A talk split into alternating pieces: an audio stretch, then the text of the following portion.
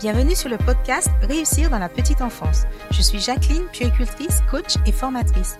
J'accompagne tous les professionnels de crèche qui veulent se former, s'épanouir dans leur travail.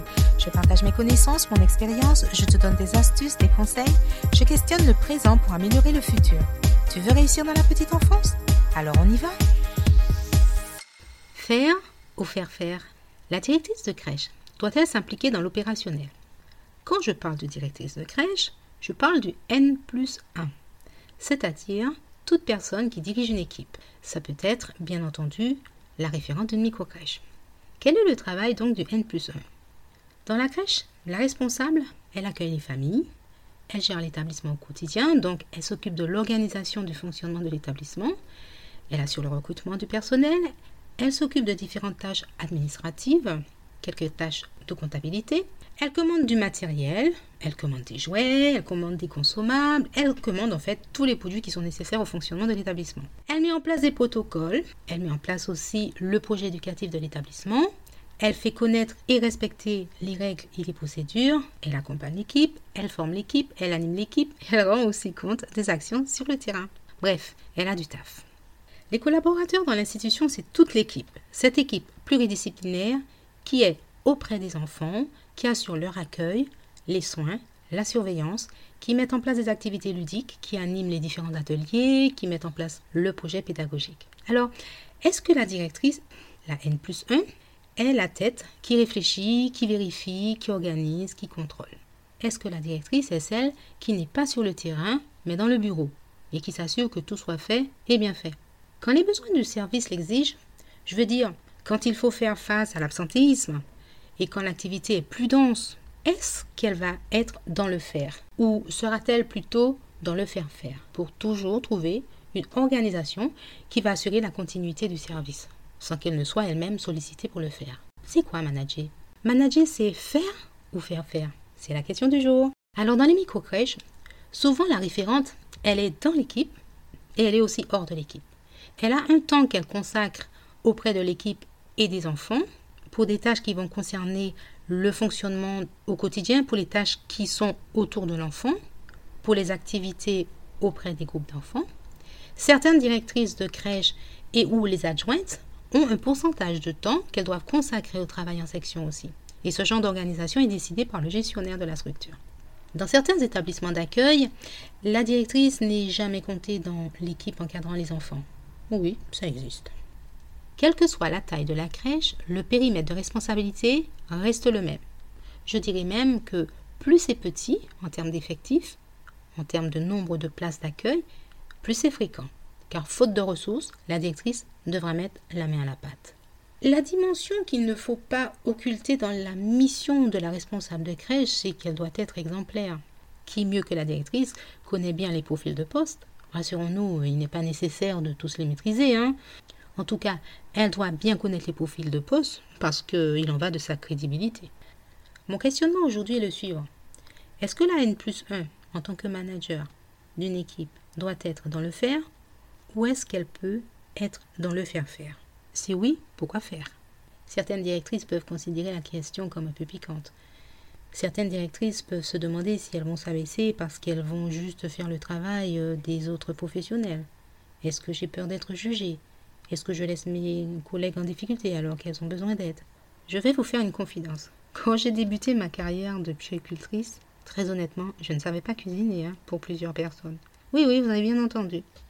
Je suis la dernière d'une fratrie de sept enfants et franchement, si j'aime la bonne cuisine de ma maman, la regarder cuisiner pour apprendre n'a jamais été d'un quelconque intérêt pour moi. D'ailleurs, euh, quand je voulais euh, rester dans la cuisine, j'étais en train de toucher à tout, ça l'agaçait un petit peu. Elle me chassait de la cuisine, voilà. Donc quelques années après, j'ai trouvé ça comme excuse. Comme j'étais tout le temps chassée, donc je n'ai rien pu apprendre. Et cuisiner pour plusieurs personnes, elle savait faire. Quand il s'est agi de trouver une solution, parce que dans ma crèche, le cuisinier était absent, et la lingère aussi, ben, je me suis retrouvée en cuisine. Effectif 60. je suis entrée dans cette espèce de laboratoire du cuisinier. Je me suis dit, oh, allez, aujourd'hui, purée jambon pour tout le monde. Ah ben non, les bébés, il faut des légumes. Des légumes pour les bébés, oui. Alors, mixer le jambon, oui, à HACCP. À quel moment déjà et pour la marche en avant et les documents à remplir et les températures et préparer le chariot. Au secours. Bon, allez, sérieusement, si j'avais passé un peu de temps avec le cuisinier au préalable, je pense que j'aurais été à la hauteur. Ce jour-là, je me retrouvais donc à faire, sans pouvoir rien y changer. C'est le résultat qui compte. Être en cuisine ce jour-là représentait un avantage. Et pour qui? Pour l'équipe d'abord parce que je n'avais pas à remanier l'organisation, elle restait à leur fonction, pour les parents, eh ben, je n'allais certainement pas les appeler pour leur dire on n'a pas de cuisinier, on ferme. Ça, c'est absolument pas envisageable. Pour les enfants, il fallait que le repas soit prêt à l'heure et surtout un bon repas préparé dans des bonnes conditions. Honnêtement, si vous mettez la main à la pâte, cela permettra de gagner bien d'autres choses quand ce n'est pas dans un contexte d'urgence, je dis bien. Quels sont donc les avantages que je peux trouver à faire? Cela me permet, quand je vais aller dans les groupes ou en cuisine dans un autre poste, de mieux connaître mes collègues parce que cela crée plus de proximité. Repérer les contraintes des postes, ça c'est le deuxième point important que je peux identifier. Repérer les contraintes en termes de ressources, en termes de temps, en termes d'aménagement, de matériel et me faire savoir les choses qu'il faut améliorer. Troisièmement, ça me permet de favoriser un bon climat social. Je dirais aussi que ça permet de savoir à qui je peux déléguer certaines tâches. Savoir quel membre de l'équipe convient le mieux pour une tâche particulière peut être bénéfique selon les qualifications, l'expérience ou la formation. Vous pouvez décider que certains membres de l'équipe sont plus aptes à effectuer une tâche particulière. Vous pouvez aussi envisager qui est plus apte à assurer un tutorat. Cinquièmement, je pense que ça permet de remobiliser l'équipe. En sixièmement, je dirais que ça permet de voir si les procédures que j'ai mises en place sont bien cohérentes et bien installées.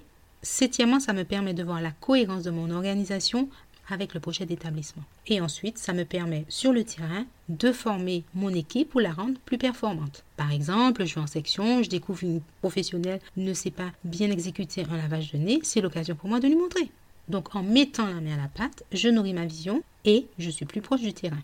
Rappelons-nous qu'un bon manager est avant tout celui qui définit les besoins pour aider son équipe à atteindre ses objectifs, celui qui donne les consignes pour que chaque membre de son équipe sache ce qu'il doit faire ou ne pas faire. Cependant, il n'est pas celui qui sait tout. Il n'est pas celui qui peut tout. Il n'est pas celui qui doit tout faire. Oui, ça existe. Il y a aussi des N plus 1 qui ont tendance à vouloir tout le temps être dans le faire. Faire avec, faire à côté, faire à la place d'eux. C'est montrer qu'on n'a pas confiance. Est-ce que c'est montrer qu'on sait mieux que les autres? Parce qu'on se dit qu'on fera mieux que les autres. Et donc, euh, on a le nez dans le guidon, en fait on ne prend pas de hauteur pour avoir une vision d'ensemble et se projeter dans l'avenir. Oui, ça existe. Il y a des managers qui sont comme ça. Un bon manager doit encourager et développer l'autonomie de son équipe. Il s'appuie bien sûr sur les compétences de son équipe. Il l'aide à décoder des situations et surtout à les résoudre. Résoudre les problèmes avec leur propre savoir-faire. Oui, mes collaborateurs ont des savoirs, des savoir-faire et ils sont tout à fait capables de les mettre en exergue. La directrice, elle accompagne, elle soutient, mais elle doit s'assurer toujours qu'elle aura validé au préalable les solutions qui ont été trouvées. Pour cela, il faut que la responsable accepte que dans son équipe, il y ait des personnes qui puissent faire mieux qu'elle. Et oui, et pour certaines qui veulent être partout, il faut renoncer à être irremplaçable.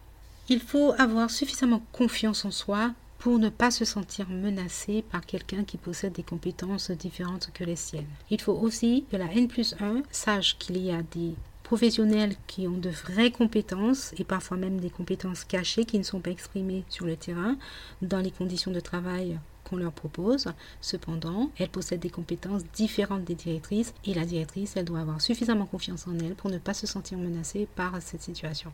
Oui, dans mon expérience en cuisine, je savais que la plupart des professionnels, elles étaient des mamans, elles savaient cuisiner, elles avaient de plus grandes compétences que moi en cuisine. Je ne me suis pas sentie disqualifiée pour autant. Cette situation m'a fait savoir qu'il fallait envisager des repas secours et surtout que quelqu'un devait être préparé pour remplacer le cuisinier sans pression ni stress.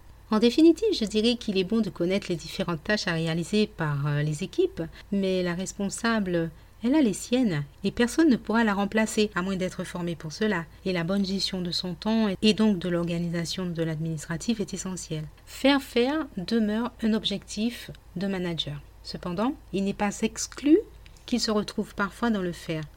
Et quand il est dans le faire, cela reste identifié dans un but précis. Permettre la réussite de l'entreprise parce qu'elle respecte ses engagements de mettre tout en œuvre pour la satisfaction des besoins du jeune enfant, de son bien-être, de sa socialisation et de son éveil.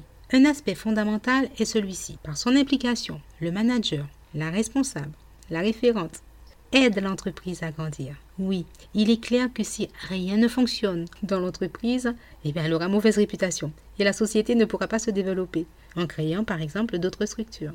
La structure dans son environnement immédiat doit donner une bonne image de l'entreprise. Je recommande de ne pas attendre les coups de feu pour aider l'équipe. Faites-le spontanément quand vous en avez l'occasion, que l'opportunité se présente. Cela vous rapprochera davantage de vos collaborateurs et va casser l'image de la directrice qui reste toujours dans son bureau. C'est aussi une bonne occasion pour observer et pour partager avec son équipe le fruit de son observation. Les équipes apprécient une directrice accessible, disponible et compréhensive.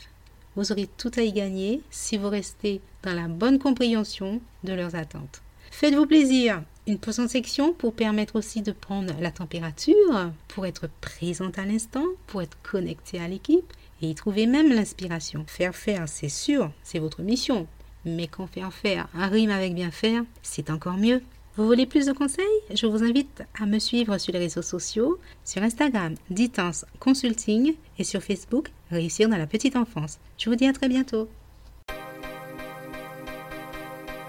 Si cet épisode t'a plu, partage-le, mets un commentaire, laisse-moi une question, j'y répondrai. Et pour ne rater aucun épisode, tu peux dès maintenant t'abonner à ce podcast. Je t'invite aussi à visiter mon site ditance.fr.